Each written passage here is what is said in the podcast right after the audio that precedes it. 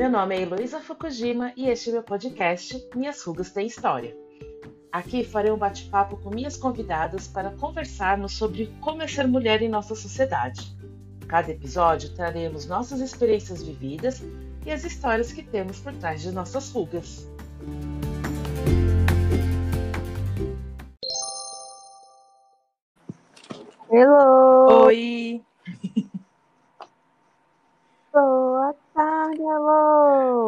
Tarde, tudo bom? Tudo e contigo?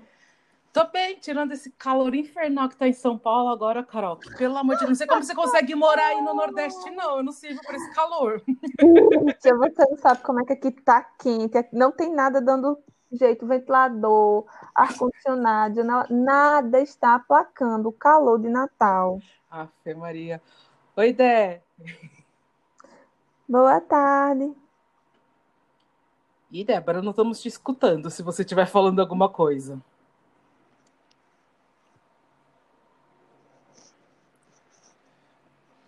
É, acho que a.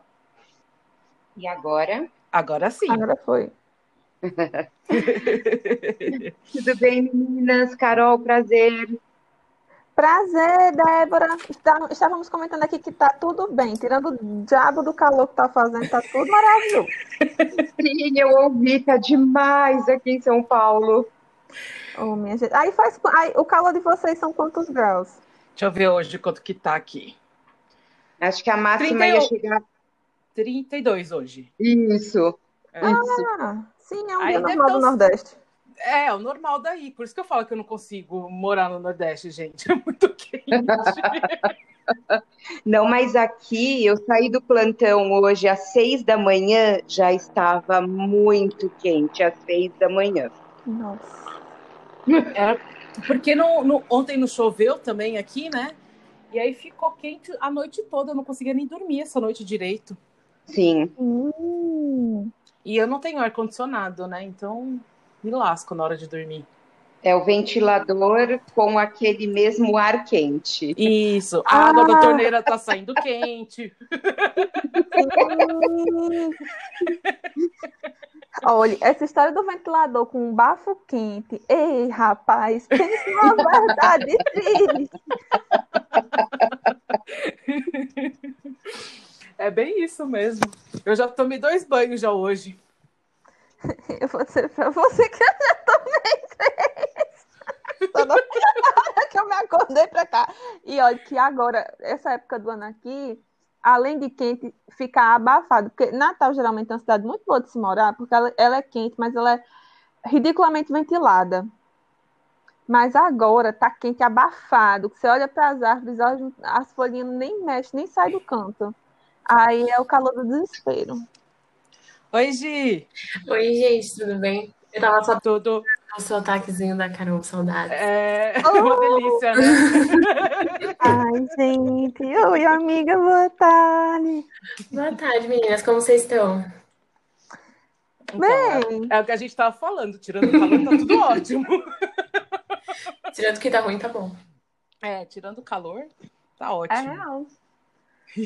Ei, coisa boa de você poder gravar podcast é que não aparece a cara. Então, eu tô aqui, bem nordestina, gravando hoje o meu episódio com vocês na rede.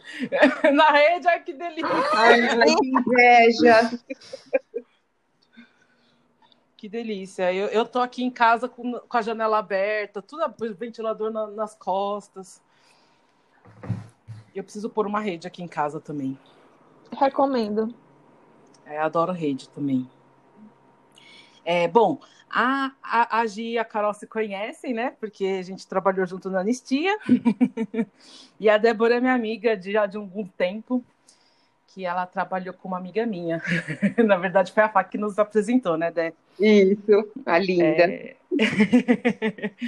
E a Débora me mandou no começo do ano, no fim do, é, no começo desse ano, né, depois que eu fiz o último episódio falando que ela ouve sempre. Aí eu falei, ah, vou convidar a Débora para participar do nosso podcast aqui. que a Gia e a Carol já participaram. Sim, eu pensei que quando você fala da apresentação, eu ia falar para as meninas que é bem assim como um desenho em quadrinhos, né? É, sai direto de casa e pula para o podcast, porque eu me dedico a ouvir todos, depois eu paro em alguns momentos quando é possível. São reflexões assim para a vida. Estou feliz é, então. pelo convite, obrigada. Imagina, eu queria até falar para a Gi que hoje de manhã eu gravei outro episódio, né? Com a Anne, que também segue o podcast, e ela falou do nosso episódio, Gi, sobre aborto, que ela adorou. Aí eu falei, ah, preciso falar isso pra Gi. Que ela amou, porque foi uma puta aula para ela. e que ela também ouve todos, mas que o do aborto ela achou o máximo. Ai, fico feliz. Por ser um assunto que é tão polêmico, né? É, é muito bom receber esses, esses Sim, feedbacks. É. é. É, tão polêmico que ele não tem muitas visualizações, né? Ao contrário que a Carol fez, que já está em segunda posição já, da visibilidade lésbica, que é impressionante esse episódio. Ele foi um sucesso desde o dia que eu coloquei no, no ar. Ah, aquela conversa foi muito massa. Foi muito legal, também gostei muito. Só de curiosa, qual é que está em primeiro? ah, é, é, o primeiro que eu fiz sobre representatividade. Ah. Mas eu... Mas acho que foi também porque foi o primeiro, né? Então ele tá mais tempo também. E acho que também muita gente quer ouvir o primeiro episódio antes de começar a ouvir o resto. Resto. Sim. É, Faz sentido. Então, primeiro, ele sempre esteve em primeiro lugar. E aí, o da visibilidade, ele foi subindo, subindo, subindo. Hoje ele já está em segundo. Acho que ele vai passar o primeiro daqui a pouco também. É o tema também, porque é um tema que as pessoas não sabem muito. E a gente que é do Vale quer muito poder consumir coisas sobre, e não tem muita coisa sobre. E aquela conversa realmente assim foi um papo que me marcou tanto, me atravessou tanto que hoje eu tô com o meu podcast e foi tipo assim, a sementinha foi 100% plantada ali. Ai, que, que lindo. Eu, inclusive, eu estava vendo alguns, eu não consegui ouvir todos ainda, né, que vocês colocaram. É, mas eu pensei em chamar vocês para fazer um podcast, chamar o, o Pomo da Discordia para conversar com Minhas Sugas Tem História. Ave Maria, as meninas vão amar! o crossover que eu queria. Sim! Falei assim, ah, eu vou conversar com elas pra gente falar disso, de política, que mulher não fala. Por que, que a gente não fala, né? Porque acho é. que a gente é. confunde política com democracia, sabe? Uma coisa não tem nada a ver com a outra. Tem, tem a ver, mas assim, não é, né? Uma não define a outra. E aí, eu falei, ah, eu quero falar sobre isso. Tava fazendo isso hoje, assim, bolando aqui as estratégias. Eu falei, ah, tem até aqui, coloquei na minha programação. Pomo da discórdia tá escrito. Oxi, vai ser ótimo que é para eu poder rasgar seda e dizer que minha, minhas rugas têm história, plantaram essa semente linda. Bom, mas assim, só, só para a Débora saber que é a primeira vez que ela está fazendo podcast, eu vou precisar de uma fotinho da Carol também, porque a Carol mudou completamente, né, desde a última para agora. se você quiser mandar outra também para eu colocar depois no Instagram. É, eu consigo editar depois, então se vocês falarem qualquer coisa ou falar o nome de alguém que não deveria, que depois lembrou, eu edito. E se tiver queda de conexão é, com vocês, vocês conseguem entrar no mesmo link que volta aqui para a sala. Agora, se a minha conexão cair, essa sala ela, ela fecha, que é gravo o que a gente conversou, e eu tenho que abrir uma nova sala. Aí eu mando um novo link para vocês. Ok. Daqui a pouco. Ok. E Bom, aí eu vou fazer a introduçãozinha, vocês se apresentem e a gente começa com a nossa reflexão, porque eu deixei bem aberto porque é pra gente refletir mesmo, porque eu tô com isso na minha cabeça desde que eu terminei de ver as temporadas do The Crown. Eu também! eu sou fã do show e uma entusiasta gigantesca da Lady Di, então eu tô assim, hypadíssima pra hoje.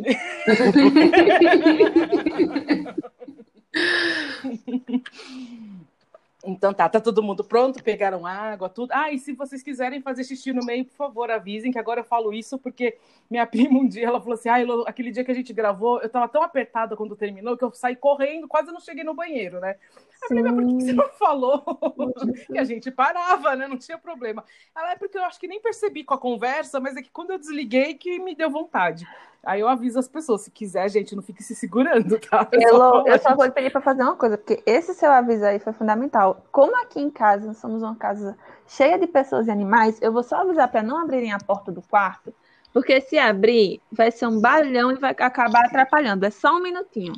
Tá bom. Ô, Dé, não tá, não tá ouvindo nada aí fora do seu. Ai, que bom. É, eu ia falar isso, entra, porque geralmente esses sons mais externos às vezes não pega, dependendo do, do som. Do som. É, mas eu não tô ouvindo, não. Você falou mas que... o, o jogo começa às quatro, né? Então temos um tempo até lá. Irmão, você mora perto do Aliens, não mora? Moro perto do Aliens, mas Nossa. hoje tá tranquilo. É, dá uns minutos aí pra você ver. Nem se anima, nem se anima. Não se anima. É, não, quando marca gol, essas coisas, aí os vizinhos aqui tudo grita, né? Então, mas tudo bem. Eu, eu já tô acostumada com isso. Já teve um podcast que eu gravei que começou a ter um parabéns para você da minha vizinha aqui na, na, na, porta da minha casa, gente. Então, eu já, já. Mas agora eu vou ter que começar a editar melhor esses, essa voz, essas vozes, porque o meu som tá dando problema. Eu não sei o que, está acontecendo, mas está dando delay muito grande. Vocês vão ver no primeiro episódio, se vocês ouvirem. Eu estou terminando de falar e a pessoa já está respondendo em cima da minha fala. Pronto. Então, vou ter que arrumar isso. Aí, quem sabe eu não tiro esses externos também, os sons externos. Porque meus gatos também miam, brigam. Mas querem participar também. Meu cachorro É, também. quero. fica Bem na hora que menos pode. Oh, meu Deus. É, é uma batalha que eu tenho aqui também. Mas tudo bem, não tem problema nenhum, faz parte. Faz parte do podcast já, as interferências. Bom, então tá todo mundo pronto? Posso começar? Uhum. Sim. Então tá. Hoje no Minhas Rugas Tem História iremos conversar sobre liberdade. Sei que é um tema muito amplo e que provavelmente surgirão vários episódios depois desse sobre este assunto, né? Mas hoje eu gostaria de conversar sobre liberdade e felicidade, né? E para esse papo, eu vou confessar que estou muito feliz que estou com essas três mulheres maravilhosas que eu convidei para conversar comigo, que é a Caroline e a Gisela, que já participaram aqui uma vez já do, do podcast. Então, Carol e Gi, bem-vindas novamente. E a Débora, que é a primeira vez que ela está participando. Dé, bem-vinda, mas espero que seja o primeiro de muitos episódios que você participe. É, eu gostaria que vocês começassem primeiro se apresentando, para todo mundo conhecer um pouquinho de vocês. Oi, pessoal, boa tarde. Eu sou Carol Quirino. Como eu já disse, é, já participei daqui antes. Sou muito grata a esse podcast, que me inspirou, inclusive, a começar um projeto meu. Sou nordestina, ativista de direitos das meninas e das mulheres, formada em relações internacionais e estou mega animada para esse papo de hoje. Eu também. É, eu sou Gisela, eu conheci a Elo e a Carol é, no ativismo da Anistia. Eu sou advogada, sou de Osasco, em São Paulo, e estou muito animada para falar de liberdade. Vocês vão ter que me segurar. Boa tarde. Gostaria de agradecer o convite. Eu estou muito feliz de estar com essas mulheres maravilhosas e agradecer, né, Elo, a Fátima que nos trouxe esse elo. É, eu Sim. tenho 44 anos, moro em São Paulo e sou pedagoga. É, então vamos lá. Eu vou tentar explicar um pouquinho assim de onde surgiu essa ideia para falar sobre esse assunto, porque minha cabeça é meio, meio louca assim, né? Eu vejo algumas coisas e tiro coisas da, daquilo para ficar refletindo. Mas esse ano eu assisti, eu fiz aquela maratona do The Crown desde a primeira temporada até a última, né? E uma coisa eu fiquei muito incomodada assim, ou incomodada, eu fiquei pensando nas duas personagens da Rainha Elizabeth e da irmã dela, né, a Margaret, que eu eu vejo elas como pessoas que têm muita liberdade para fazer muita, muito mais coisas do que eu pela condição social onde elas estão, né? Eu via dessa forma. Mas eu percebi que essa condição social, na verdade, é que foda a liberdade delas, né? E aí eu fiquei pensando a minha reflexão sobre isso, porque eu acho que a Margaret é uma personagem muito infeliz né, nessa história toda, porque ela toda hora está se questionando sobre isso, sobre a posição social dela e a, a liberdade, que ela quer ser, o que, que ela quer fazer da vida dela, né? E ter que se encaixar ainda nessa posição. É, eu fiquei questionando algumas coisas que eu queria trazer aqui para a gente refletir juntas, que são assim: se eu tivesse menos escolhas na minha vida hoje, eu seria mais feliz? Ou se eu que não estou conseguindo aproveitar toda essa liberdade que as lutas feministas conquistaram para mim. Ou ainda, é, eu que não consegui me libertar de alguns valores que carrego da nossa sociedade patriarcal machista. Eu queria saber de vocês, o que, que vocês acham sobre isso? Que eu ainda estou pensando, assim, qual, qual que é o meu problema da liberdade e da felicidade? Cara, é um assunto complicado, né? Assim, bastante. Principalmente quando a gente coloca nessa estrutura da série, que elas não são é, meras mortais, né? Ou réis plebeias, como a gente. como Exatamente. Nós. Então, elas ainda estão, além de estarem presas dentro dessa estrutura patriarcal, elas ainda estão presas dentro desse sistema de monarquia moderna, bizarra, uma das poucas remanescentes, e sendo mulheres e aí, assim, o nosso dia a dia já é um dia a dia onde a gente vive cercada por liberdades que são ditas que são dadas e que, na verdade, na prática não são. Porque quando a gente ocupa esse lugar dessa liberdade, a gente sofre diversos riscos, seja um risco de sofrer um assédio na rua, no ambiente de trabalho, numa balada antes de todo esse negócio de pandemia, né? Hoje em dia a gente espera que as pessoas não estejam indo para balada, então, assim, eu acho muito complicado. E não, não sei, eu, talvez eu não acho que seja um caso onde a gente não sabe aproveitar, mas mais um caso do o meio que a gente vive não permite que a gente aproveite, sabe? É, eu concordo muito com a Carol. Eu acho que o sistema que a gente vive de forma geral, ele coloca muito em xeque o nosso livre-arbítrio, né? Que, que, na verdade, acaba sendo é, um, uma falácia, se você for ver é, a quantidade de fatores limitantes que a gente tem no exercício da nossa liberdade, que é o que a Carol falou. A gente não pode andar na rua em paz, como mulheres, né? Digo, digo da minha experiência de mulher. Mas a gente não tem uma liberdade muito básica de ir e vir sem ser assediada, sem ser incomodada, sem escutar coisas horríveis.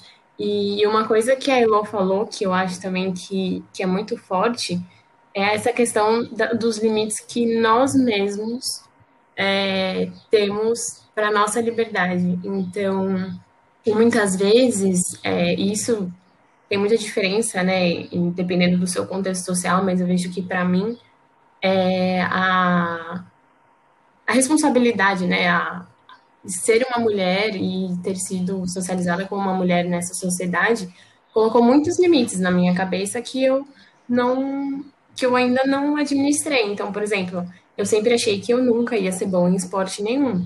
E aos poucos eu tô vendo que, poxa, tem coisas que eu sei fazer, sabe? No, no nos esportes. Porque mulher, é assim, sai, é, pode parecer que eu tô saindo um pouco do assunto, mas eu acho que para mim exemplifica muito isso. É, esporte, atividade física para a mulher é para cumprir um padrão estético.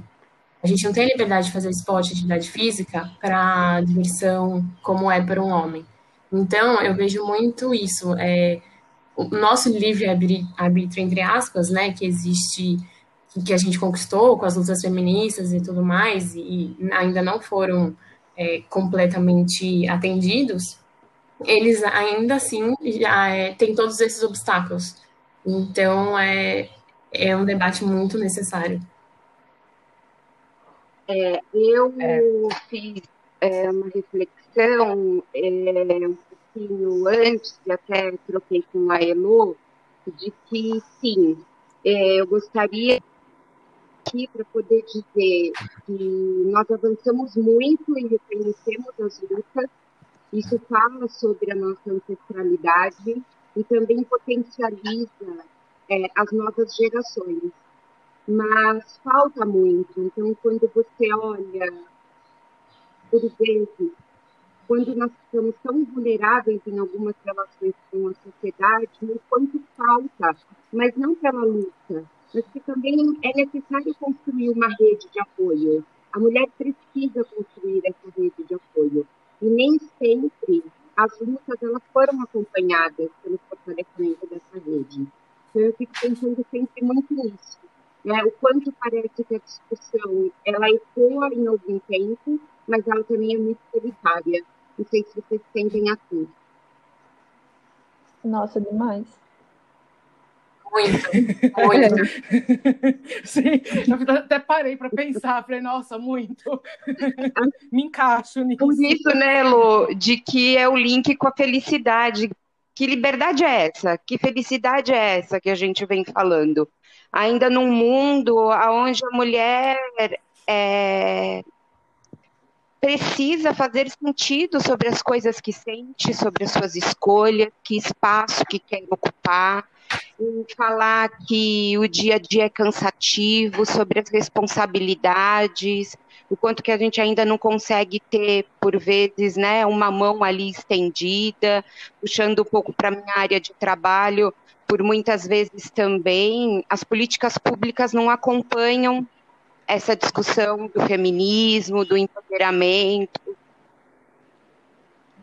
É, muitas vezes vão na contramão disso, né? A gente, a gente tem aí no STF um monte de, de ADPF é, para a gente não ser proibida de falar sobre gênero nas escolas. Então, eu acho que é exatamente o que você falou, é um caminho muito longo e, e ainda o que a gente já conquistou corre risco de, de ser desconquistado, né?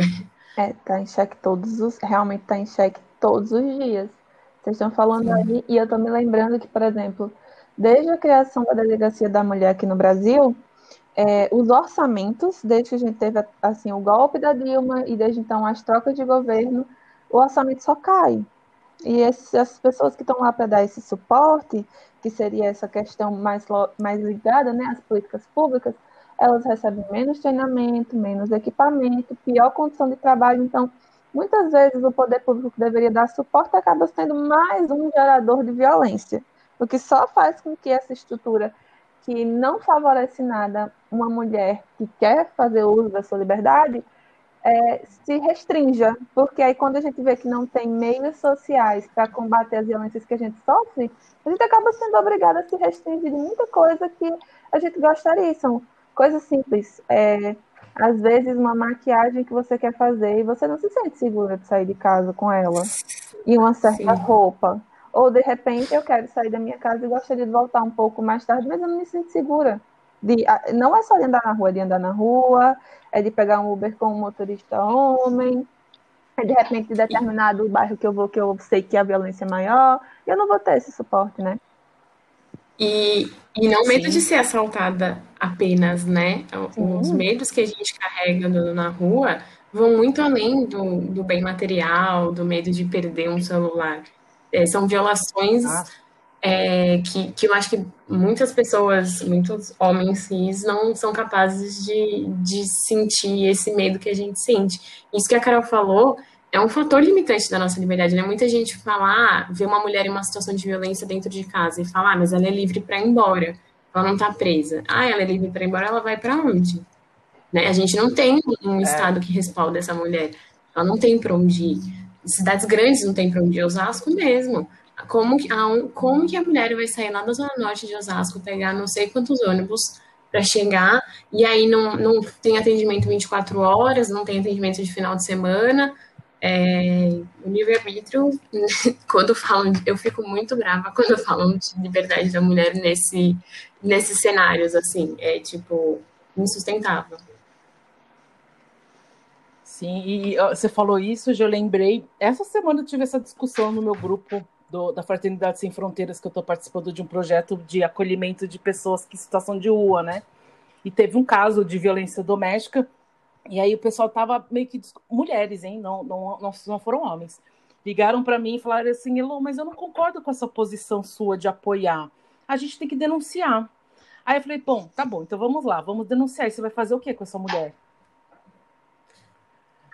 Assim, não, não tem o que a gente fazer se a gente só denunciar, Sim. não é uma questão de polícia né? Eu falei assim, a gente tem que apoiar e fortalecer essa mulher para ela, ela ter condições de conseguir sair, nessa né? liberdade de ir e vir. Ela não, é muito onde. isso. E, e, é uma lógica punitivista que está sempre pronta para condenar alguém, mas nunca coloca a vítima como central da resposta àquela violência.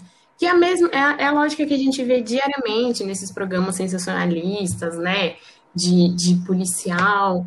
É, E toda, toda, todo, tudo que a gente vivencia, assim, é, na, no, na questão criminal no Brasil é muito vinga, vingativa, né? Revanchista. Não, não tem um de Isso. solução.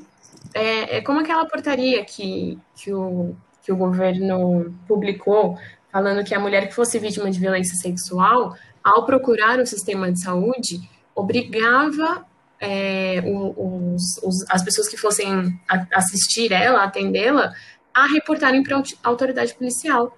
Só que qual que é a importância disso nesse momento? A mulher ela foi vítima de violência sexual, ela precisa de um atendimento, ela precisa de um cuidado. Ela não precisa na presença de um delegado para é, forçar mais uma violência em cima dela, pensando que a, a, nossa polícia ela não está, a maioria da nossa polícia não está preparada para fazer atendimento de uma mulher vítima de violência, então vai revitimizar ela, vai colocar ela é, em mais uma situação de violência e, e ninguém está preocupado com isso, né? porque ninguém está preocupado com a vítima. E isso é, é uma lógica que a gente percebe em, em vários pontos, e, e não só. É, é, uma coisa bem generalizada né, na nossa sociedade.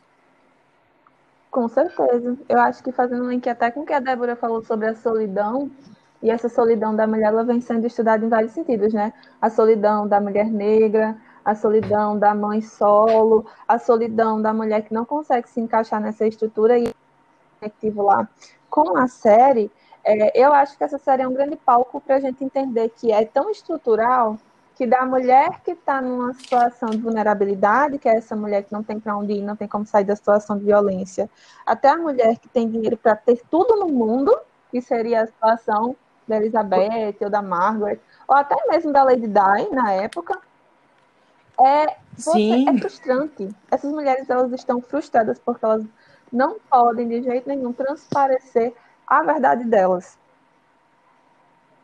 É, é, é, isso que me pegou nesse seriado, Carol. É, é, bem esse ponto. É a frustração. A gente tem tanta liberdade hoje, mas a gente não consegue usufruir disso.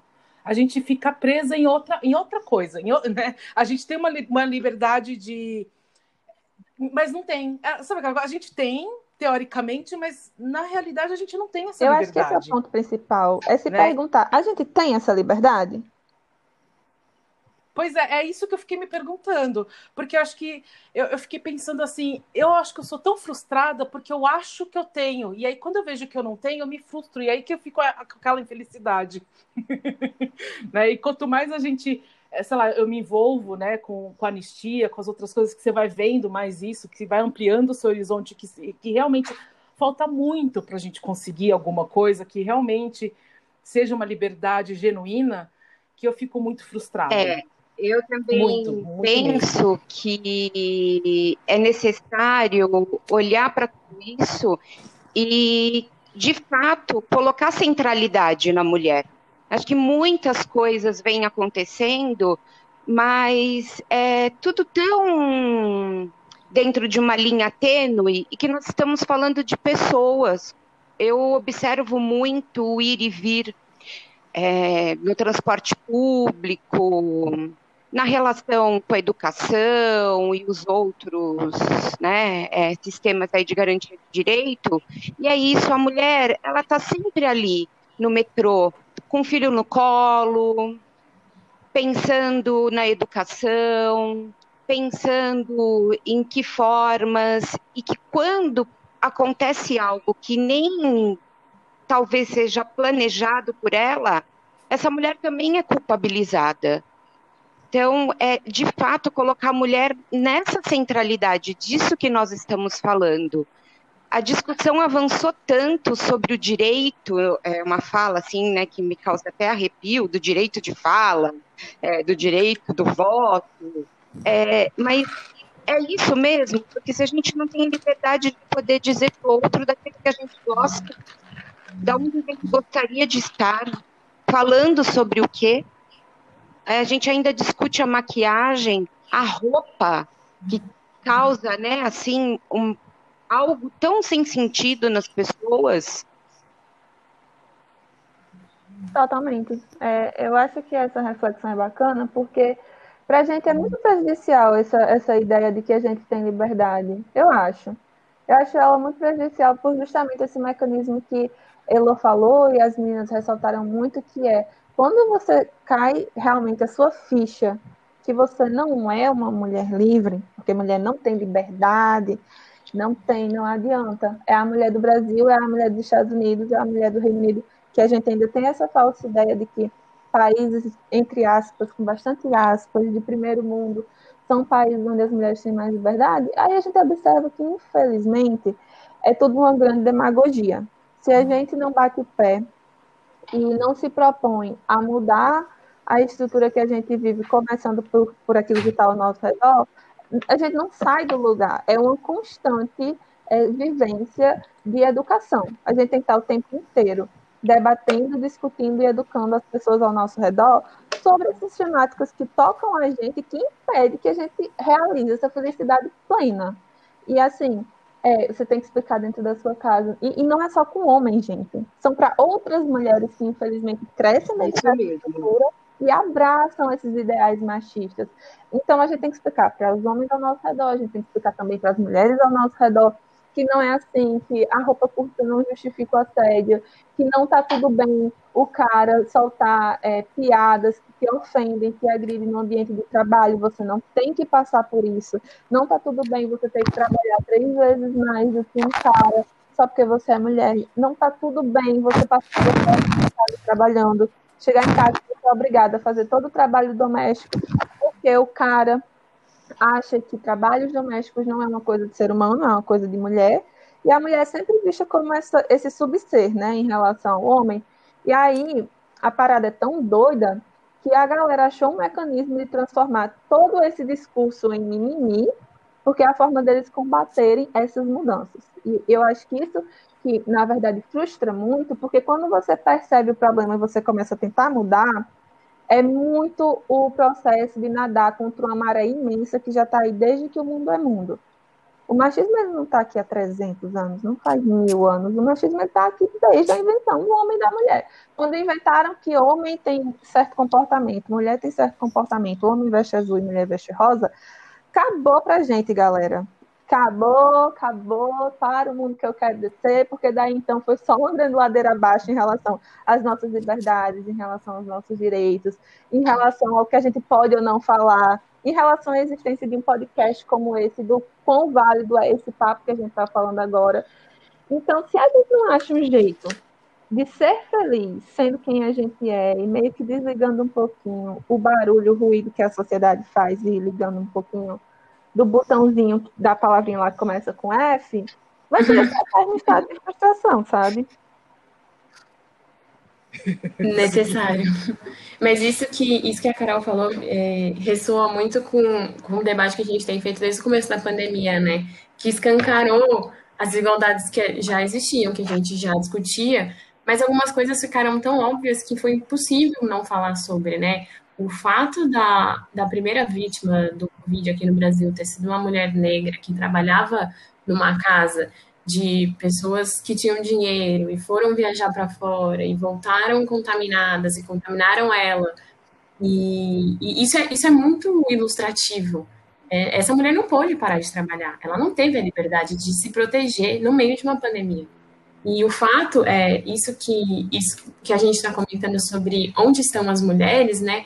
a gente vê que as mulheres estão na pobreza, que as mulheres estão nos trabalhos de cuidado, que as mulheres estão é, nas linhas de frente do combate à pandemia, que elas são as cuidadoras de idosos, que elas são é, as pessoas responsáveis pela limpeza de diversos lugares, não só de hospitais, mas também, é, enfim, de casas e, e, pessoas que não podem abrir mão é, do privilégio de alguém limpar a sua casa para que essa pessoa tenha é, algum, alguma proteção no meio de uma pandemia, isso, isso é muito isso é muito ilustrativo, né? Isso deixa muito claro qual que é a posição da mulher.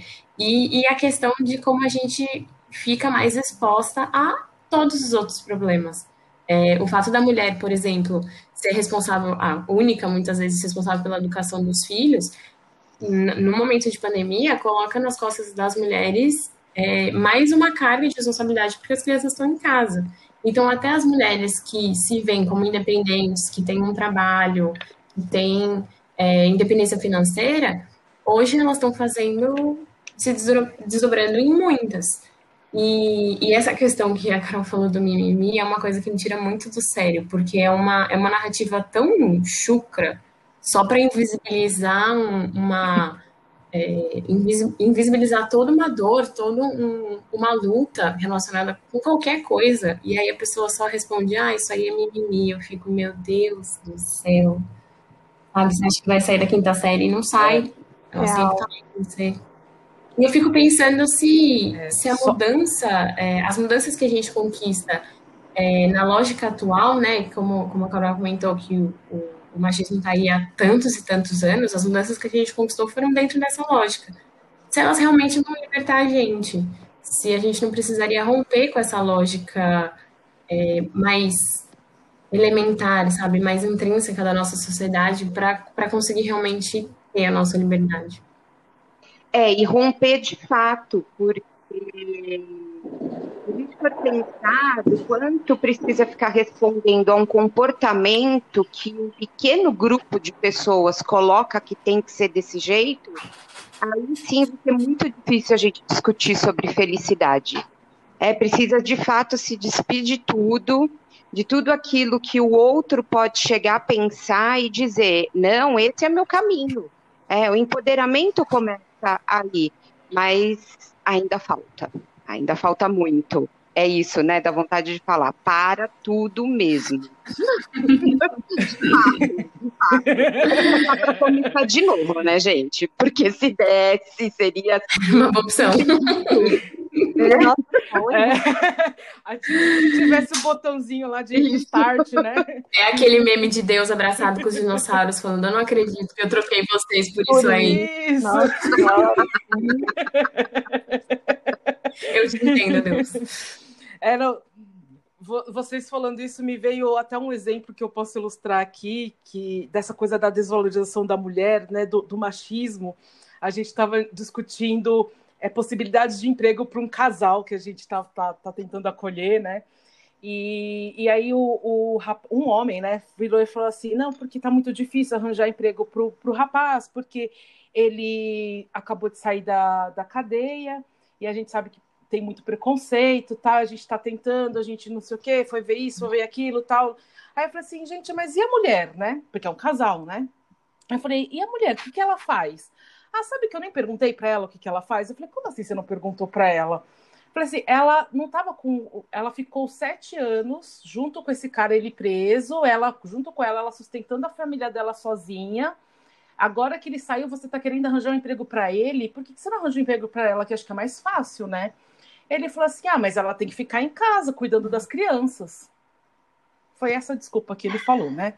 Aí eu falei assim: bom, eu acho que isso é uma questão que a gente pode ver na família, né? Vamos ver com eles o que, que eles acordaram entre eles, se ela pode sair de casa para trabalhar e deixar as crianças com ele, né? Ou com a avó, com alguém que possa cuidar, se a gente, se a gente conseguir emprego para os dois.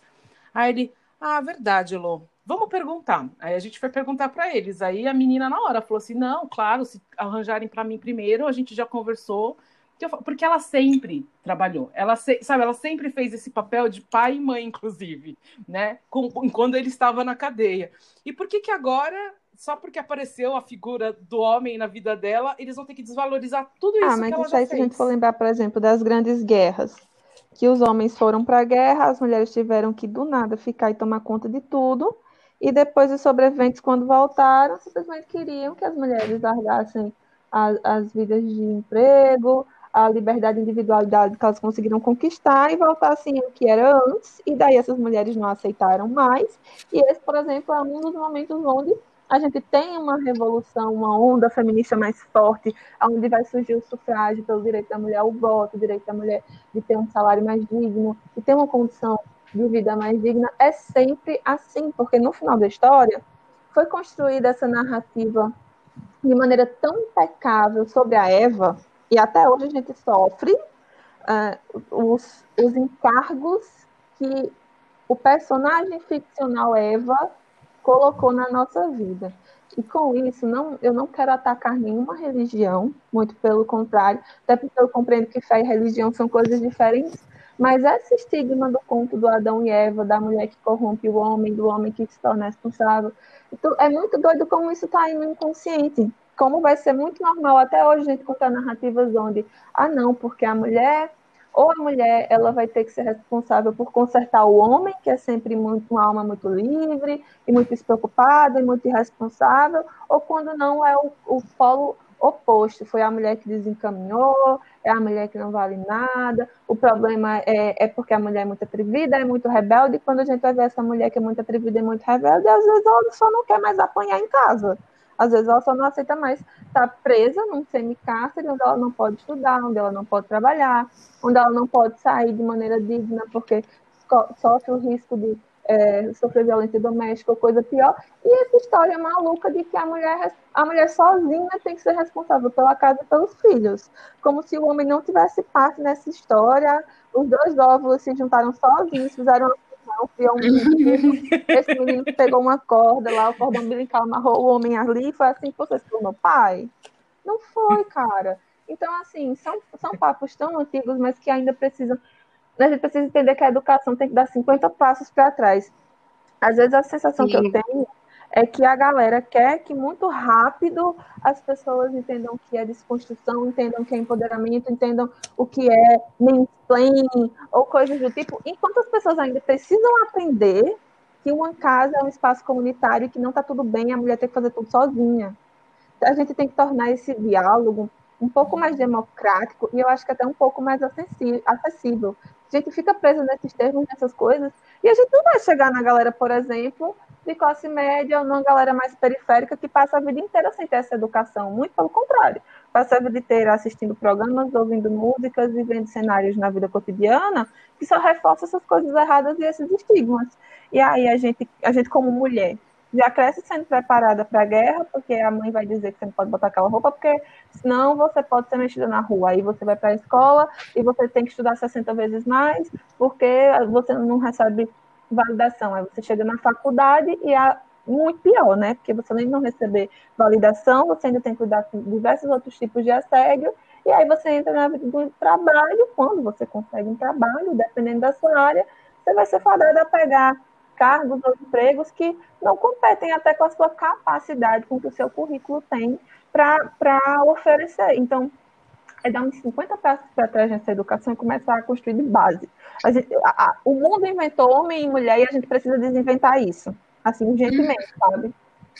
E desinventar as histórias, né? Porque quando você traz isso bem forte da Eva, é termos ainda um corpo marcado como se o pecado morasse em nós. Sim. Isso é outra coisa, né? Muito forte e que vai impedindo também a liberdade, a felicidade, ainda aquela, naquela discussão, né? De que vai chegar o cavalo branco e que vai chegar um, alguém encantado, né? Porque eu já nem falo mais do príncipe, porque a gente tem que realmente desconstruir. E aí tem tudo isso ainda, do que as pessoas colocam como sendo possível ou não. O que é possível? É, as próprias. A gente cresce ouvindo os contos de fadas, né? E, e que a gente que a gente não vai ser feliz, senão. Isso, isso é uma coisa que fica muito na minha cabeça, assim. É, que o ideal de felicidade é casar e ter filho e não separar. Isso, nossa, se você conseguir isso, é sucesso, com certeza. Acho que para várias Não, sim, até. É... Que não, né? Que não. Não, como não? Impossível você não querer isso. Por muitos anos eu morei no interior, é, perto de Campinas, e aí hoje eu já vejo algumas pessoas que conviveram comigo, assim, sei lá, estudaram comigo, e, e casando, e comprando terreno, e, e querendo ter filho. Eu falo, gente, como assim? E assim, eu entendo, óbvio, vai ter gente que quer fazer isso, mas quanto do que a gente quer é porque a gente realmente quer, ou porque a gente nunca parou para pensar e está só seguindo um roteiro que foi imposto, sabe? E, e desconstruir isso na gente, porque a gente não tem que ser menos feliz porque um homem não valida a gente, porque não. Enfim, não tem um relacionamento monogâmico, padrão, né? A família tradicional brasileira. Eu também acho que rola muito. Eu não sou mãe, né? Então eu acho que não, não, não é muito meu espaço para falar aqui, até porque eu acho que eu nem quero ser Mas essa questão da romantização da maternidade como é, o supra-sumo da felicidade, né? Então, como que a gente consegue ser livre? A gente não é livre para escolher não ser mãe. Porque as coisas escuto. É, não Meu mesmo. Deus E isso cobram, né? As coisas que eu escuto E quando eu- eu falo, ah, eu acho que eu não quero ter filho. Nossa senhora. Parece que eu tô falando que vou. Não, a- Não, eu, eu tive amigas que vieram me perguntar, assim, quando eu tava fazendo os 35 anos, né? Que hoje eu tenho 38, mas vieram perguntar, ela, você não vai congelar seus óvulos na hora? Sabe como deu um, um, bug na minha cabeça? Eu falei, oi? Assim, nunca tinha passado isso pela minha cabeça, tá, gente? E aí eu falei, como assim congelar meus óvulos? Eu falei, não, porque você já passou da idade, já tá passando. É, é, não é que tá passando, né? É, até os 35, os óvulos ainda eles consideram saudáveis. Depois eles começam a se ficar velhos, né? E não servem mais para ter filhos. Você não vai querer ter filhos um dia? Aí eu fiquei pensando e falei, olha, não sei. Hoje não quero. Se um dia eu for querer, quem sabe? Mas se eu quiser, se meus óvulos não tiverem bons para ter isso, eu posso adotar, né? Não tem é problema com fazer isso. assim, né? Mas ela falou: não, mas você tem que ser mãe. Mas você... eu falei assim, gente, como assim eu tenho que ser mãe? Sabe? E mãe, mãe, assim, mãe É a mãe maternidade compulsória. gestacional ainda, né? Você não, você não. Isso, você não pode ser mãe porque você adotou, não. Você tem que gerir E te a sua colocam como incompleta, né? E eu tava falando com a minha mãe, por parte de mãe, eu sou filha única. E aí minha mãe tava me contando que muitas vezes na vida ela ouviu que quem tem um não tem nenhum. Aí eu falei, como assim? Entendeu? Você não tem nenhum. Aí, nossa, você não tem nenhum, você nunca vai ser feliz. Você tem um. Ah, você não tem nenhum, você nunca vai ser feliz. Nunca tá bom, né? Tipo, o que, que é o ideal que as pessoas querem? Você nunca vai satisfazer. E aí a gente fica preso nisso. E, e, e como que eu vou exercer minha liberdade de não querer ser mãe ou querer ser mãe de uma única criança se não, não tem, eu não, não tenho nenhum respaldo, né? A questão da solidão, da solidão da mãe até. Eu tenho uma amiga que teve filho até agora na pandemia e ela fala muito disso. De tipo, ai, todo mundo acha lindo na hora de opinar, botar a mão na barriga e, e achar que o seu corpo não é, não é seu, né? Tipo, a partir do momento que você engravida, parece que as pessoas não acreditam que pode botar a mão na sua barriga. É, E, mas na hora que precisa, né? Na hora de, tipo, sei lá, de ser uma rede de apoio de fato, não tem ninguém. E eu acho que uma coisa que ninguém fala e que é bem dentro do tópico desse- do podcast hoje é sobre a frustração e a infelicidade das mulheres que conseguem é, preencher todas essas caixinhas. Aí a mulher foi, a mulher casou, a mulher formou família, aí a mulher tem dois, três filhos, e essa mulher é magra e loira e está dentro do padrão da sociedade, mas essa mulher ainda é frustradíssima. Eu não estou dizendo que isso é uma via de regra, não estou dizendo que são todas as mulheres dentro disso que são infelizes, mas eu estou dizendo que existe uma grande parcela hoje dessas mulheres que são assim, que é, acabam fazendo isso, criando esse processo durante a vida, porque cresce, Disney prometeu pra gente e não cumpriu, e aí o peso e a culpa que essa mulher carrega por não ser feliz por ser casada, não ser feliz por ser só mãe ou esposa, que vira profissão, né? A profissão é sou mãe de fulaninho, esposa, e depois insira aqui uma frase bíblica. E aí, o que é que eu vou fazer? E no final essa mulher nem entende essa frustração, porque pra gente não é comum o é, estar em terapia ou procurar um psicólogo, não é normalizado pra gente essa busca de procurar entender a nossa necessidade. A mulher, ela não é tratada como um ser humano individual, um ser individual que tem necessidades individuais, que tem sonhos, que tem anseios, que tem vontades e necessidades. É, é, a mulher é uma coisa coletiva na sociedade. É como a Gisele e a Débora estavam falando. Por exemplo, a mulher engravidou, todo mundo pode botar a mão. A mulher saiu de casa vai fazer alguma coisa, decidiu que não quer ter filho, todo mundo vai imprimir uma opinião que não foi pedida. E, e, ninguém fala sobre, sabe? E eu acho que isso é uma das coisas mais complicadas hoje dentro desse processo de ser feliz com a falsa liberdade que a gente tem, ou com pelo menos a liberdade que a gente está buscando alcançar, é esse peso, esse cansaço essa frustração que é muito fruto do todo julgamento social que a gente passa e que hoje em dia não é só mais na rua, né? Nas redes sociais. E agora a gente não tem paz mesmo 24 horas por dia, porque você vai receber opinião no WhatsApp, você vai receber opinião no Instagram, você vai receber opinião na escada, você vai dar seu condomínio, é, quando você está fazendo feira no supermercado. Então, assim, às vezes sai muito sufocante todo esse processo. E eu acho que isso leva muito a esse sentimento de frustração. Demais. E ainda quando a mulher, né, sei lá, de alguma forma consegue buscar algum tipo de, de aconselhamento, de terapia, muitas vezes é taxada como louca, histérica, uhum. é, ela não, nunca vai ser obediente o suficiente para atender as expectativas, né? Ela sempre ela vai ter uma doença, entre aspas, ela não pode ser só normal, né? Tipo, é quem ela é, a personalidade dela. Tem um livro muito bom, que eu até fiquei meio assim de ler, porque eu via muita, sei lá, vi muita gente lendo no, no Instagram, assim, sei lá, me deu um pouco de nervoso. E aí até meu terapeuta falou, não, lê, é legal, confia. E aquele Mulheres que Correm com os Lobos. Livro é perfeito. É muito bom, é muito bom. E aí eu, não... eu, vou lendo cada capítulo, assim, tipo, eu leio o capítulo e, e fico pensando um pouco em como ele, ele ressoa com, com a minha vivência. E é desesperador pensar que esse livro ressoa com a vivência de todas as mulheres.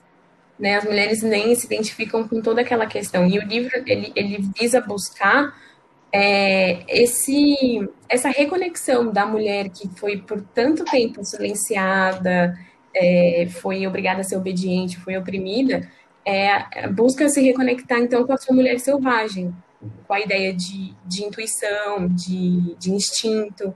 E é muito doido isso, porque a gente começa a ver que a gente não a gente não tem muito carinho com quem nós somos.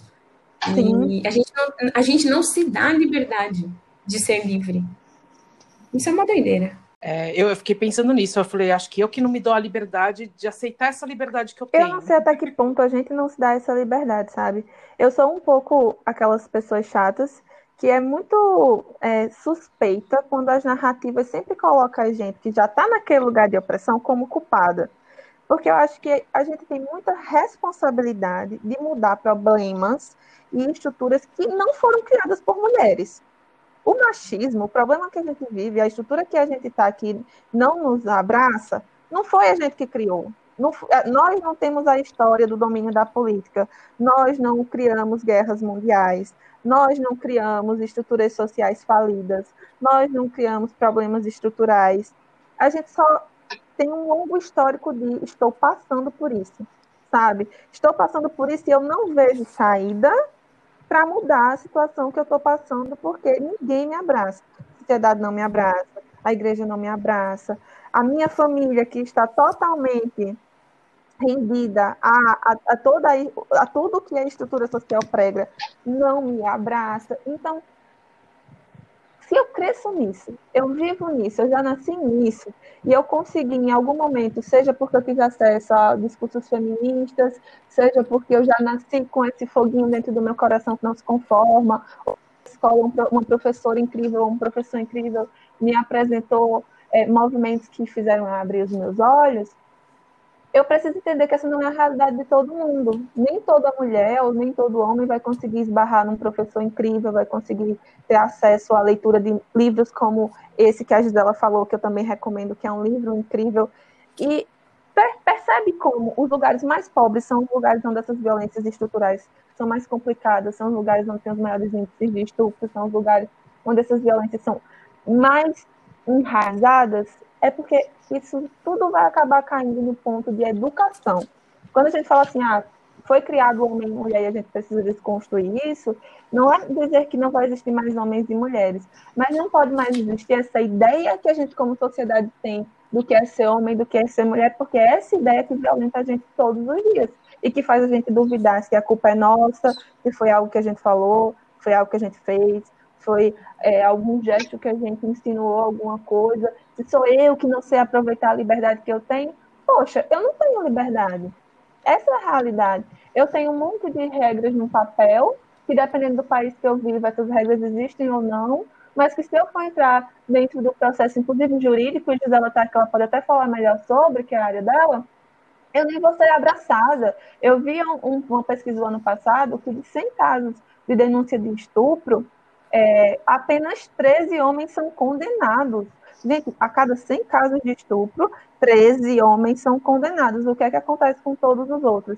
E como essas mulheres foram tratadas? Um caso onde uma mulher denuncia um estupro é tão mais violento. O processo jurídico contra essa mulher, o vexame social, o tanto que essa mulher tem que ser violentada e humilhada para provar que aquela violência inicial aconteceu, é, é tão absurdo que eu não tenho, por exemplo, liberdade para requerer o meu direito na justiça. Porque muitas vezes eu vou sofrer é. muito mais violência do que ser amparada. Eu não tenho liberdade de chegar na igreja e reclamar do pastor que me assediou, porque o próprio sistema da igreja vai fazer com que aquele caso seja abafado e as pessoas da igreja vão me julgar. Eu não tenho liberdade para sair na rua com a roupa que eu quero, porque muitas vezes eu vou ser assediada, seja é, sexualmente, porque as pessoas vão querer falar que eu sou vulgar ou qualquer coisa por um short curto morando numa cidade que faz 40 graus, ou porque minha roupa é diferente, eu sou estranha, e os assédios que a gente sofre são 50 tipos de assédio diferentes por segundo. Então, assim, será que a culpa é mesmo nossa? Não, isso do jurídico eu fico até com vergonha. Quando eu falo que eu sou advogada, eu esqueci de falar isso na apresentação, mas eu sou uma advogada sem ser muito arrogante como a média. É, eu sou fora da minha classe, porque eu não sou fã. Eu sou compulsoriamente advogada. Mas é, o mundo jurídico é bem triste. Né? Teve até aquele caso da, da Mari Ferrer, que que tomou Sim. grandes proporções, considerando né, é, todo, todo o movimento que ela fez e também todo o suporte que ela teve, mas é desesperador assistir a audiência. É assim, é um negócio que eu olho e eu falo, eu não teria saúde, né? eu não sei onde que ia parar minha cabeça numa situação dessa, sabe? Tava todo mundo contra ela, inclusive o promotor. E, e é isso né? E não, é surreal, e é muito isso. E assim, a gente está em 2021 e a gente ainda está falando de legítima defesa da honra, do homem que pode matar a mulher porque ele ficou nervoso, uma crise de ciúmes, porque seja lá qual for o motivo, independente de qual seja o motivo, não justifica, mas ainda existe essa justificativa. Então, assim, é, e, e, e é muito isso, né? A gente fala, ah, não, direito das mulheres, tá? Até, ainda que a gente tenha eles no papel, quantos são de fato é, enforçados, né? Quantos estão de fato implementados na nossa sociedade, que a gente pode recorrer a eles? Nenhum. Não tem nenhum que a gente consiga, assim, por mais que, que em alguns lugares muito específicos tem, ah, não, aqui a gente tem um, um atendimento específico para Maria da Penha, ela vai receber assistência é, psicossocial, jurídica, tudo bonitinho, ainda assim ela está inserida nas, numa sociedade que a vizinha vai, sei lá, contar para o pastor lá da, ou para o padre, né, da, da, região que elas moram, que ela é culpada pelo fim do casamento dela, porque ela quis sair de casa. E ela vai sofrer esse julgamento da sociedade. Então é, é uma, sei lá, eu sou meio revolucionária, então vamos deletar e começar de novo. Não, Gi, mas até por aquilo que você falou da área jurídica, é, tem uma palavra muito forte hoje que é assim, né? É o desqualificar. É o desqualificar o ato, é o desqualificar a luta, é o desqualificar a mulher, e não o caminho é colocar essa mulher num espaço de acolhida, de escuta, é, que não tenha e não tem por que ter o julgamento, então a gente tem que qualificar as ações. A Carol estava falando de uma questão né, das guerras e de tudo isso, e a gente ainda continua deixando de lado algo que é muito nosso. Quer falar da cultura de paz, quer falar do espaço da liberdade, de falar que é possível viver em sociedade, é, que é possível poder ofertar um espaço com segurança, para que a gente possa passar é, para as meninas que estão vindo aí, para quem já esteve nessa luta, para quem está, ainda tem muita coisa.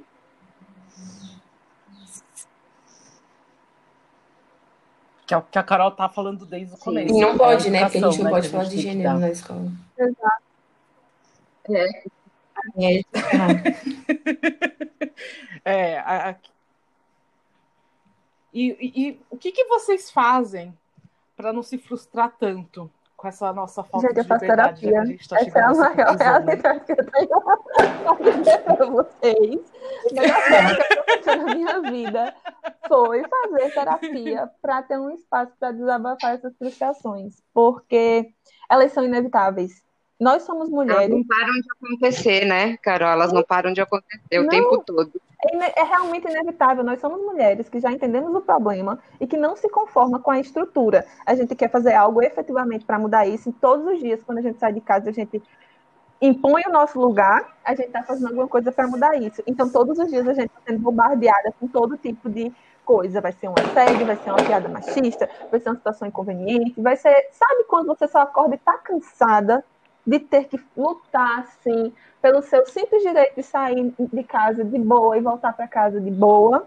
Então, gente, assim, a frustração, pelo menos do meu ponto de vista, ela é inevitável. O que eu faço? Terapia. Terapia e me conscientizo de que não existe caminho fora da educação. Ou a gente transformam em agente de divulgador da palavra, ou a gente leva educação para as pessoas, porque o governo não vai levar, as instituições de ensino não vão levar. Então, pronto, a gente tem que carregar essa bandeira. Eu vou passar essa palavra e eu vou tentar fazer do efeito multiplicador a coisa mais é, importante possível. Pronto. E aí eu, eu tento me acalentar de que eu estou fazendo tudo o que eu posso dentro das minhas condições, eu estou fazendo tudo o que eu posso. Estou respeitando minha saúde emocional e eu estou fazendo tudo o que eu posso. É assim que eu lido com as frustrações do dia a dia. É o um movimento, né? O movimento não pode parar. Com certeza. Para mim, assim, terapia é essencial, não tem nem o que discutir, mas eu sei que terapia é uma coisa também muito inacessível, né? É, é, difícil, é caro, muitas vezes, é, além de todo o estigma, né? Porque tem gente que você fala de psicólogo, nossa senhora, já bota, já traz camisa de força para botar em você. Uhum. E, e assim, é, e dentro é. da terapia eu descobri muita coisa interessante e eu acho que meu ativismo foi muito potencializado por conta desse trabalho que eu fiz é, de, de, buscar meus traumas, buscar que muito relacionados à sociedade patriarcal que a gente vive. Eu posso dizer que, sei lá, se não 100%, uma esmagadora maioria dos meus traumas está diretamente relacionado ao patriarcado e, e como é, fazer essa ressignificação no sentido de tornar isso a luta, né? Então, é, acho que o meu grande motivador é evitar que aconteçam com outras pessoas, com outras meninas, com outras mulheres, as coisas que aconteceram comigo, para que uhum. é, a próxima geração. E isso eu acho que é muito importante a gente assumir o papel que a gente tem dentro da nossa casa, dentro das nossas famílias. Acho que é o nosso. É, uma das nossas grandes locais de transformação é a nossa mesa de jantar. Então, eu sempre converso isso com as minhas primas mais novas, né? Sobre tu, tu, todas as coisas que eu olho para trás e falo, meu Deus, como que isso ferrou com a minha cabeça. vou deixar essa porta aberta para elas conversarem comigo. Acho que são coisas pequenas que a gente pode fazer, que fazem muito bem para a gente e com certeza vão fazer muito bem para as outras gerações. E eu acho que também uma coisa que a Débora falou da, da rede de apoio é essencial. É, eu até ia puxar o saco da Elo e falar, ah, para mim a melhor coisa é participar de podcast, mas é, mas é mesmo, essas conversas são coisas que eu saio renovada. Então, poder, poder estar com as pessoas que, que entendem isso, que debatem isso, que problematizam isso, que discordam de mim é, e me mostram outros caminhos que me deixam desconfortável com alguma coisa que eu preciso repensar, refletir. Então, eu acho que esse tipo de conversa, é, sei lá, palestra de pessoas que, que são da área, ler livros, especialmente feministas, mas abolicionistas, antirracistas, coisas que eu começo a, a, a consumir e, e, me mostram que existe um caminho. Isso me dá muita esperança. Às vezes pode até ser um pouco sei lá, né? Você olha e fala, putz, olha o tanto de coisa que a gente tem que fazer, sabe? A mulher estava escrevendo isso aqui há 100 anos atrás, a gente ainda tá na mesma coisa. Mas, mas acho que são as coisas que mais me dão, sei lá, gás, né? Energia para continuar e também de reforçar é, a importância desse nosso bate-papo, e aí eu vou falar das minhas vivências, não é porque nós estamos aqui hoje e que está tudo certinho em relação às nossas vivências, Nossa, né? É, falo porque sou eu e a minha sobrinha as únicas mulheres num universo masculino de irmãos, sobrinhos, pai, e é muito difícil também fazer essa discussão interna. É, não está tudo bem. A cada dia uma consideração, a cada dia chamar atenção para uma reflexão, é, a cada dia lembrar né, que não é para repetir algo que às vezes eu fico pensando, nossa, eu tenho um menino que vai fazer 16 anos, e que as considerações têm que ser assim diárias. E aí você pensa, nossa, mas estou eu e ele aqui, de onde está saindo essa fala? Talvez é das relações que elas são invisíveis. É, então, assim, não está tudo bem, eu estou aqui hoje, mas é, é, as nossas relações elas precisam continuar. É, não tem nenhum romantismo, não tem nenhum pano de fundo aqui é, para trazer que as coisas acontecem. A gente precisa continuar falando sobre isso. Sim, não, inclusive eu quis falar sobre isso porque eu estou muito frustrada comigo mesma. Não só com o mundo, mas comigo mesma também, né? E foi engraçado, a gente falou do podcast, mas eu também concordo com a terapia, já fiz muita terapia, que como no momento eu estou sem condições de pagar, né? Como a própria gente também falou, que não é todo mundo que consegue. Mas o podcast, para mim, no momento, está sendo um meio de, de é, não me frustrar tanto, porque é o que ela falou a gente ter esse espaço para conversar com outras mulheres, né, e nos apoiar, para mim está me, me, me, sustentando muito, principalmente durante a pandemia. Tanto que cada episódio que eu gravo, tipo, é uma bomba de energia para mim que vem, sabe? De não, não sou só eu, não estou sozinha, não sou só eu que tenho essas frustrações, né? É, tem pessoas que pensam que nem eu, que querem a, as mesmas coisas que eu penso, né? Que eu que eu acho que seria correto acontecer nesse mundo. Então, o podcast para mim está sendo a terapia, e acho que também é, não só o podcast, mas a, o, o, meu convívio com outras pessoas conversando é, também me ajuda muito conversando com algumas pessoas assim específicas que eu sei que vão me apoiar. Eu acho que essa coisa do apoio, né, de que você sabe que você vai ter uma troca de. uma discussão legal, né? uma troca de ideias e aprender com isso. Né? E eu aprendo muito e acho que o aprendizado também tira minhas frustrações, porque conforme eu vou aprendendo mais sobre o assunto, vou pesquisando mais, vendo os documentários, eu também é, eu assisti aquele documentário do. Ai, é, chorei horrores. Sim. Do Emicida, o Amarelo. Sim. Gente, gente, o que, que é aquilo? Sabe, eu olhei aquilo e falei assim, gente, eu preciso aprender muito, muito ainda sobre racismo. Assim, e eu fiquei até culpada, né? Mas eu achei maravilhoso alguém poder falar sobre isso, você poder ter esse acesso, né? Essa visão que a gente não tem na escola, né? Eu falei, é, é, um, é uma aula de história brasileira vista por, por um negro, né? Coisa que a gente nunca aprendeu na escola e que é tão necessário, né? Tão necessário para a nossa sociedade esse ponto de vista. Então, eu acho que assistir documentários para mim também está sendo muito bom para ver que tem outras pessoas que fazem. E eu acho que você comentar isso é muito relevante, outros, né? Porque a gente né? falando aqui da liberdade da nossa perspectiva, das nossas vivências, é, a gente não pode deixar de pensar em outras vivências, né? A própria vivência do jovem negro no Brasil, que tem três vezes mais chance de ser assassinado do que um jovem branco, que ele vai no mercado, ele é perseguido pelos, é, pelos seguranças quando ele não é enforcado, ele vai no shopping comprar um relógio para o pai e ele é abordado e, e violentado. Então, é, é assim, é uma liberdade que a gente não tem, mas ninguém tem, exceto é, um, um, modelo muito específico que criou essa a sociedade, né, que criou assim, que molda a sociedade e estabelece um padrão. Mas é, essa liberdade que a gente fala de, de maneira ampla, para quem, né? Para quem que ela existe de fato? Tem um documentário muito bom também que chama 13 terceira emenda, que ele fala, é um documentário, na verdade, ele está no contexto inserido no contexto americano. A 13 terceira emenda foi a que teoricamente aboliu a escravidão nos Estados Unidos. Mas aí ele mostra toda a construção social que impede que as pessoas negras sejam verdadeiramente livres.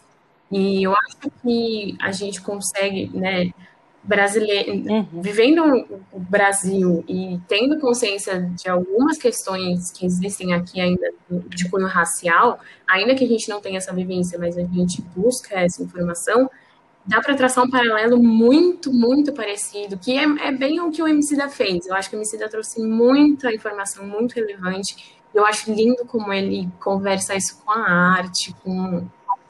Nossa, eu e minha mãe, a gente ficou uma hora para se recuperar. Sim.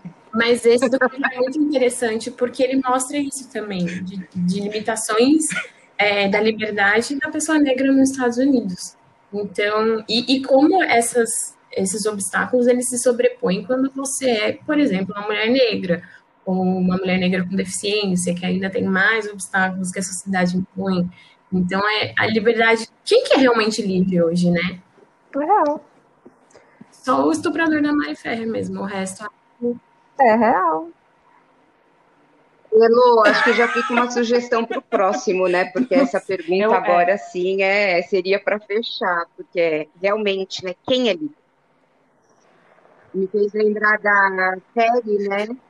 É, é, eu falei que aquela série Olhos que Condenam, que também traz muito essa também é outra, e, e traz todo Nossa, esse sentido. Também é outra. Então, assim, no recorte do racismo, mas poderia ser em qualquer outro né, assunto para debate. E a gente está falando de pessoas, nós estamos falando de escolhas, nós estamos falando de corpos, né? É, nós estamos falando de uma pluralidade imensa. Sim, com toda certeza. Eu acho que é, é, a Elo perguntou no começo o que, é que a gente faz para não se frustrar, né?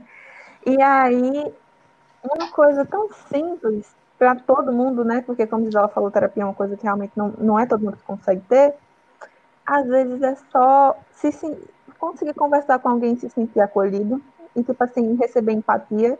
E aí a gente volta lá para a história da solidão da mulher, né? E aí, dessa mulher que é negra, dessa mulher que é mãe solo, dessa mulher que é uma mulher trans, que ontem foi o dia da visibilidade trans, né, aqui no Brasil, que é a população que mais sofre, assim, mais sofre. porque elas sofrem preconceito de todos os lados, inclusive dentro do, das próprias mulheres de gênero.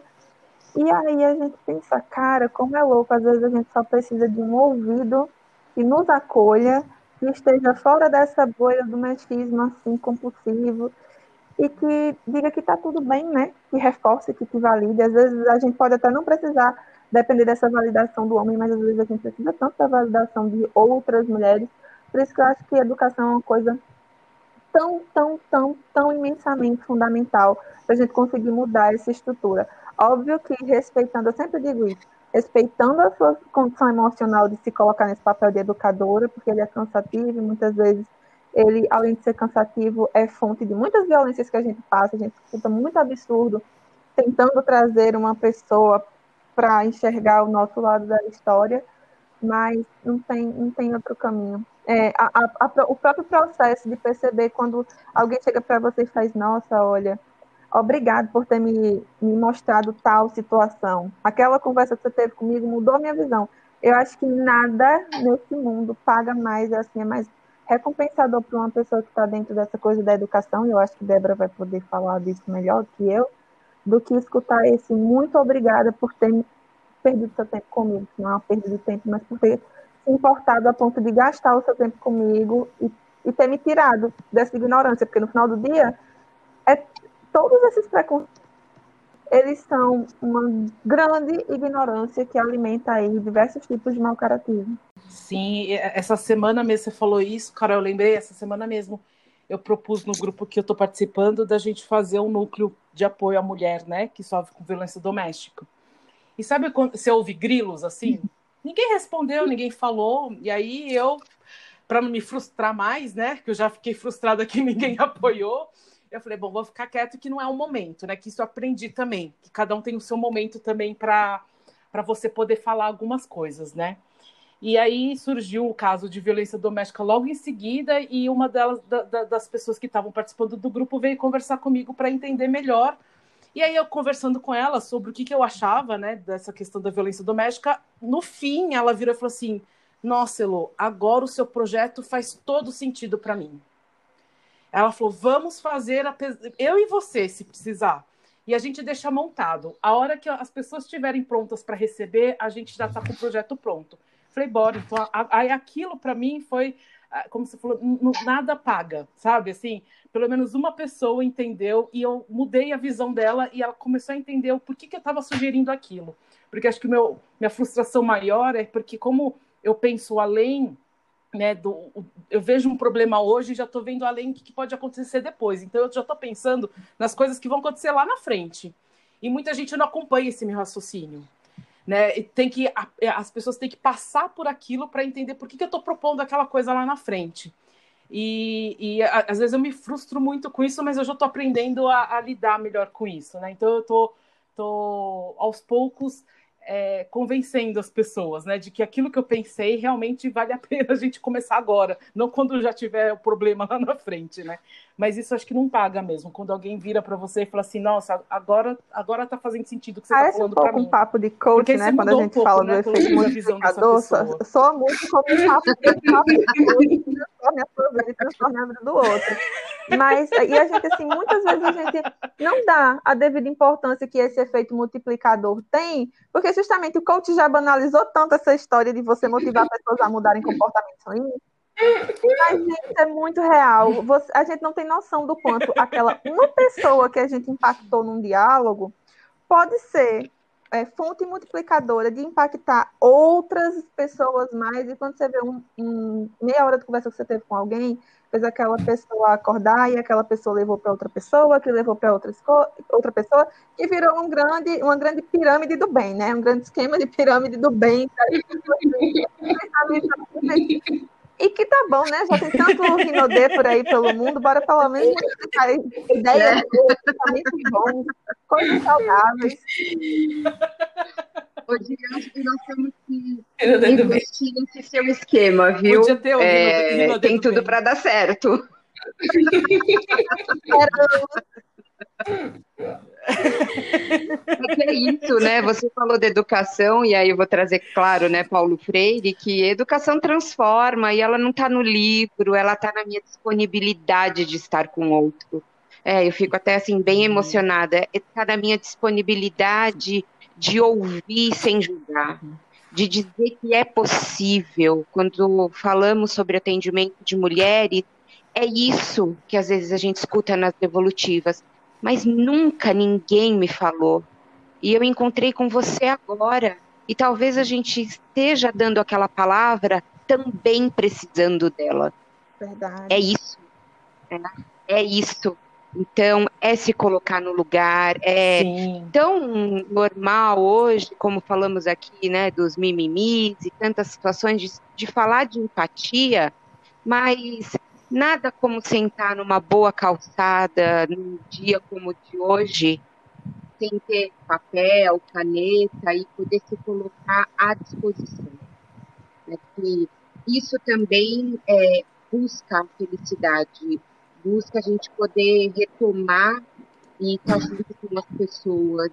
É, hoje está muito difícil de enxergar de fato gente vê pessoas, eu, eu acho que a gente poderia ficar falando aqui várias vezes. A gente pode até marcar nós três mesmo, né? Ah, Vocês três, na verdade, eu, comigo, outro papo para a gente continuar isso.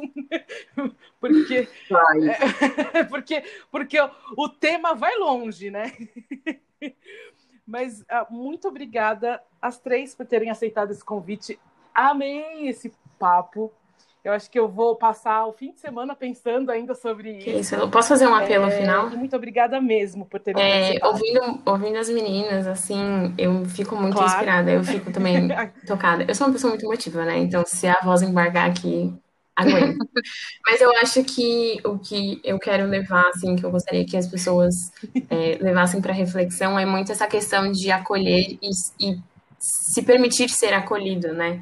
É, saber que você tem pessoas que você possa confiar e que você possa se abrir e contar su suas angústias, ainda que não seja um terapeuta profissional nem nada do tipo.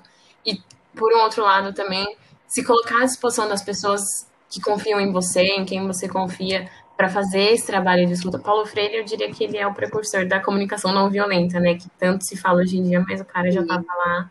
Ou o dono proprietário da, da comunicação não violenta. A escutativa, é. É que a gente negligencia ele, muito o né? trabalho dele, né? Mas. E, e, o que a gente podia melhorar tanto na educação se ela não fosse tão focada matéria, né? Mas fosse mais voltada para a questão da, da formação da pessoa. Mas acho que é muito isso, de, de estar à disposição para acolher e se permitir ser acolhido. Eu acho que é uma, é uma das coisas que a gente precisa refletir indo em frente com o debate da nossa liberdade, porque também faz parte né, a gente ser livre para falar dos nossos problemas, porque muitas vezes a gente é a gente é educado a não falar sobre os nossos problemas e, e viver num, numa angústia de em silêncio. Com certeza. Nossa. De todas as relações. Sim, devia ter a matéria Eu humanização. É, eu acho Sim. que vou seguir a linha de Gisela, né? é de todas assim, as relações, meu, sim, claro. meu apelo final. E só deixar o adendo do gente, para você mulher, se o tópico é liberdade, é, entenda que se machuca, se está desconfortável, se não está te fazendo bem, você não está livre, você não precisa aceitar isso, você não precisa passar por isso. Procure, busque organizações, ONGs, casas de acolhida, casas públicas e municipais, porque são poucas, mas ainda existem, e saia. Tente achar algum jeito de sair, tente buscar algum apoio, como as meninas falaram, buscar essa bolha, porque a sociedade ela vai te julgar de todo jeito, tá certo? Ela vai te julgar se você continuar na relação, ela vai te julgar se você sair da relação. Então, antes de você você morta ou violentada e, e apenas atingindo a vontade dos outros e renegando a sua. Elo, eu queria agradecer o convite, agradecer essa troca. Eu já estou assim apaixonada pelas meninas. Eu queria agradecer muito esse espaço e dizer que é possível dividir essa dor, que as pessoas não estão sozinhas e que nós vamos dar sempre o próximo passo. Claro, com certeza. A gente está aqui para isso, né? Quem sabe desse podcast. Não, faça uma pirâmide do bem também, né, Carol?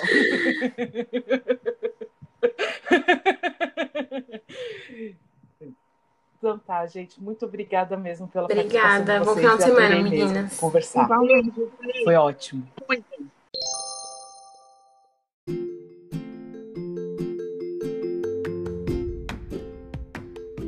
E aí, gostaram do nosso bate-papo? Se identificaram com as nossas rugas ou esse episódio não tem nada a ver com as suas experiências? Vai lá no Instagram do Minhas Rugas Tem História e me conte. Estou muito curiosa para ouvir essas histórias.